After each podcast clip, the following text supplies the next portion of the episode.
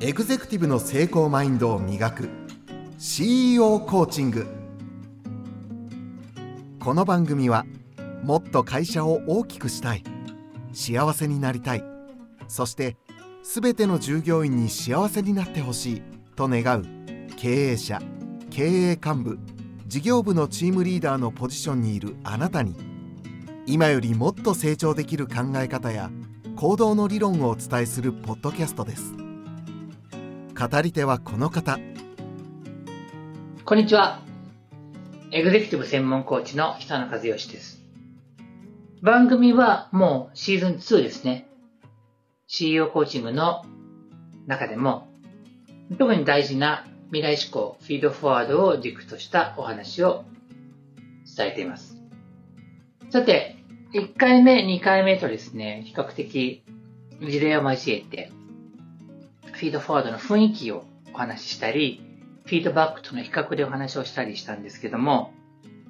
ちょっとその基本に立ち返って、フィードフォワードってどうやってやるのって話をしたいなと思います。まあ、フィードフォワードというのは、大きく言えば、未来に目を向ける。そしてそれを、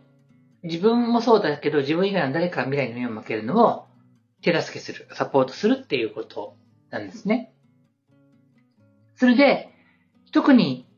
大事なのが質問になります。質問です。で、最も典型的な質問は、これからどうしたいですかという質問なんですね。これからどうしたいですかっていうふうに聞かれると、ちょっとやってみましょうかね。せっかく今聞いてくださってるんで、僕の方からフィードフォワードしますね。これからどうしたいですか？こうして聞かれると、ちょっと戸惑うですね、最初はね。これから？どうしたいって言われてもってなるんですけども、ちょっとそこを通り過ぎて、その質問をね、脳と心で受け止めると、考え始めるんですね。で、もちろん疑問が湧いてきます。これからってどういうこれからかなと。今日のランチのことそれとも、今やってる仕事のこともっと大きく人生のことど、どのこれから？みたいな感じで戸惑うわけですけども、一応、どのこれからでも自由だと思ってるんですね。どのこれからでも全く問題がないです。つまり、この言葉を聞かれると、質問されたときに、自分の頭の中に浮かんできたこれからが、まあその時点での、まああなたにとってのこれからであるということであって、他のこれからはあるかもしれないけど、別にそれはいいんですね。その時のこれからで構わないんです。えそんないい加減だと思うかもしれないんですけども、もともとの目的が、この質問を、まあ、される、質問を受けると、ごく自然に未来のことを考えちゃうんですよ。だって、それはそうですよね。これからどうしたいですかって聞かれて、昨日のことを考えるのは難しいじゃないですか。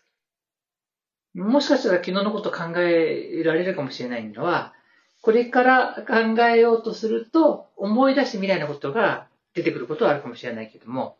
それはあくまでもこれからについて考えるプロセスの中で、まあちょっと思い出されることが出てくるっていうだけの話なんで、やっぱり未来のことを考えちゃうんですね。ただそれだけなんです。そうすると、そのフィードフォワードを受けた人は、未来について考える時間が何もしないよりも増えるので、特にその質問を受けなければ、今のことで精一杯だったりするのを、その質問を受けたおかげで、あ、これからどうしたいのかな私はって、俺はって思って、あ、じゃあこれやろうって思ったりするんですよ。で、人って習慣の生き物なので、こういう会話をこう日常からしてると、なんとなく何もしない時よりも少し未来で物事を考えるようになっていく。未来寄りの視点で考えていくんですよ。じゃあ、これからどうしたいですか？どうするつもりですかって聞く以外はないんですかっていうと、実はあります。そんなストレートにこれからどうしたいですかってなかなか聞かないから。でも相手のことが、相手が未来に目を向けるように、目を向きやすいようになんかこう会話をすればいいっていうだけであれば、もう今もこれ撮ってる時は夏休みの時期なんで、うん、でもまあお盆どうするのとか、そういうふうに、この先の話について水を向けてあげる。今度の週末どうするんですかとか、まあ状況によってはね、タイミングによっては年末年始どうするんですかとかいう会話をするだけで、聞かれた人は何す、何、どうするかなって答えようとしたりすると、未来に意識が向くみたいなのもあるし、もうちょっとこう、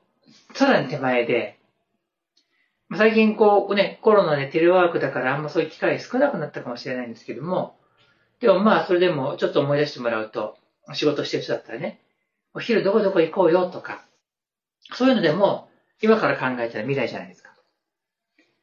ね、今度ね、あのー、なんか、美味しい焼き鳥屋さん見つけたから行こうよとか、そういうのも未来ですよね。それ何でもいいわけですよ。何でもいいから未来に目を向けるような会話をしてあげると、その会話の相手はちょっと未来になるんですよ。でこれ、対比としては、月曜日ね、会って、おはようって会うじゃないですか。ね、まあ、あのね、何度も言う、テレワークだから最近会わないですよってなるかもしれないけど、まあ、あの、大丈夫ですよ。ズームでも、あの、Google Meet でもね、あの、会って、おはようってあるじゃないですか。で、いずれにしてもその時に、週末どうしたんですか？どう過ごしたんですか？っていう質問って別に普通の世間話としてありでしょ？いけないわけじゃないですよ。いや、それはフィードフォワードじゃないわけですよ。フィードフォワードじゃないからいけないと言ってるんじゃなくて、それはフィードフォワードではないというだけです。だから、その世間話はいけないわけじゃないし、あの、過去の話を聞いちゃいけないわけではないけれど、だけどその話ばっかりしてると前に進まないでしょ？と思ってるんですね。例えば、同窓会とかであるとしますね。あるいは、あの、親戚の集まりがあったりするじゃないですか。その時に、誰々ちゃんは5歳の時にこんなことしたよねとか、高校の部活の合宿でお前あんなバカなことしたよねとかそういう話って出ますよね。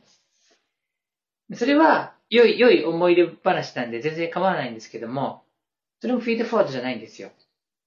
つまりね、その会話の中から未来が生まれないでしょ。生まれないからいけないわけじゃないんですよ。楽しいとか、懐かしむとか、連帯感を深めるとか、そういう役目を果たしてるんだけど、じゃあその会話をしたから、自分は向上するのかとか、まあ向上しなくても、より幸せになるのかとか、楽しく感じるのか、楽しさはあるかもしれないけど、前に進むのかっていうと、多分進まないんですよ。というか、もっと正確に言うなら、もっと引き戻されるんですよ。38歳とかね、40何歳とかになったのに、別にいいんだけど高校生に引き戻されるわけですよ。でも、僕たちが生きていけるのはこれからね、38歳だったら39歳のでしょ ?47 歳その先でしょ？先に先に生きていくっていう意味で言うと、昔のことを懐かしんでいることに避ける時間はそんなにはないわけです。ゼロじゃない、なくす必要はないけれど、やっぱり未来を構築していかない限り、うん、難しいわけで、だからこそフィードフォワードっていうコミュニケーションによって、そういう時間を増やしていって、ついつい昔話をしたがる、あ人間は昔話をしたがる傾向があるんですね。ここ話していくと長くなるんで、あんまりはしないんですけど、昔話昔話をしたくなる傾向があるところを、まあそれはほどほどにして未来に目を向けましょうっていうのがフィードフォワードなんですね。で、うんと、時々ね、どういう人がフィードフォワードが得意なんでしょうね、なんて会話もあるんですけど、一応ね、考えるんですけどもね、結構ね、あの、こういう職業はそうなりやすいとかいうものではなくて、もう多分にその人のこれまで生活してきた環境と、まあ、そして加えて言うならば、結構、その、生まれ持った性格みたいなものも影響してると思うんですね。あの、僕がよくサポートしているのは経営者であり、そして、まあ、スポーツ選手であったりするんですけども、あの、みんなみんな、みんながみんなその、前向きっぽいじゃないですか。社長とか、ね、ベンチャーの社長とか、あるいは、まあ、大きい会社の社長もそうだし、あと、スポーツ選手なんかも前向きっぽいですよね。それがね、意外にそうでもないんですね。意外に、あの、普通にくよくよしてたりするんですよ。まあもちろんその、まあ平均とかいうもし概念があるなら、平均よりは前向きな集団かもしれないんですけども、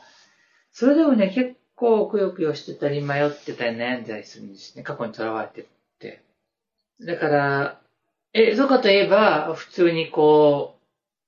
う、ごく普通にそのね、経営者やってるわけでもないし、アスリートっていうわけではなく、普通にお勤めをしてたり、あるいは、一家主婦だったりする方の中で、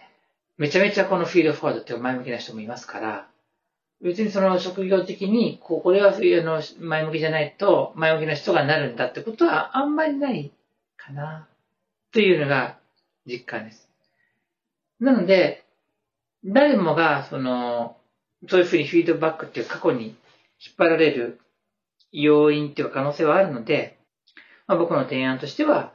みんなでフィードフォワードっていうのを使ってね、少しでもこう未来に目を向けていけるような習慣を獲得していったらいいんじゃないかなっていうことなんですね。で、あの、最後になりますけども、フィードフォワードは本当に難しくなくて、いつでもできるし、どこでもできるし、あと、あの、質問とは限らないんですね。さっきの例で言うと、あの、年末どうするんですか？とか、例えばね、そういう質問をするときに、相手にいきなり聞くのもちょっとなんか、唐突かなと思ったら、自分の話をするのでもいいんですね。私今度ね、あの、久しぶりに、あの、スノーボードに行こうと思っててとか言うのね、スキーでもいいんですけど。って言うと、それを聞いてる人は、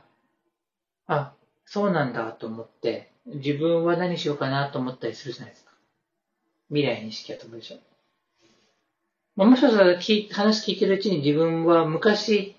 行ったその雪山のことを思い出したかもしれないけれども、でも少なくとも話聞いてる半分はそれを未来の話してるわけだから、未来のことを一緒に考える時間がありますね。そういうことを考えると、自分が話をしてあげて、相手にその未来の想像させてあげるっていう機会を作るのでも全然変わないわけです。でこういうね、ささやかなこう、手法とも言えるようなものを続けていく中で、あの、僕がそのオンラインサロンとかで、まあ、教え子っていうか一緒にフィードフォワードを体験している皆さんの中には、これを繰り返しているうちに、不登校だった子供が学校に行けるようになりましたってなったり、ちょっと年齢を重ねて、こう、介護に近い状態になっちゃった、あの、お母さんが、なんか、ぐちぐち言わなくなって、自分で歩いて元気に、あの、いろいろやるようになりましたみたいな話っていうのは、たくさんあります。なので、まあ、今後ですね、もうちょっと先になると思うんですけども、そういった体験談についても少しお話をしたいなと思います。まあ、今日はフィードフォワードの基本でした。ですので、まあ、本はぜひ読んでいただきたいと思うんですけども、自分のから始めるコミュニケーションによって、そういう質問であっても質問じゃなくてもいいんですけども、相手の人は未来に目を向くように促すことができたら、それで成功という、そういうフィードフォワードの話でした。まあ、いつものように最後になりますけども、番組への感想、それから僕への質問は、ポッドキャストの概要欄の中にあるお便りフォームから送っていただくことができます。また、次回お会いしたいと思います。久野和義でした。ありがとうございます。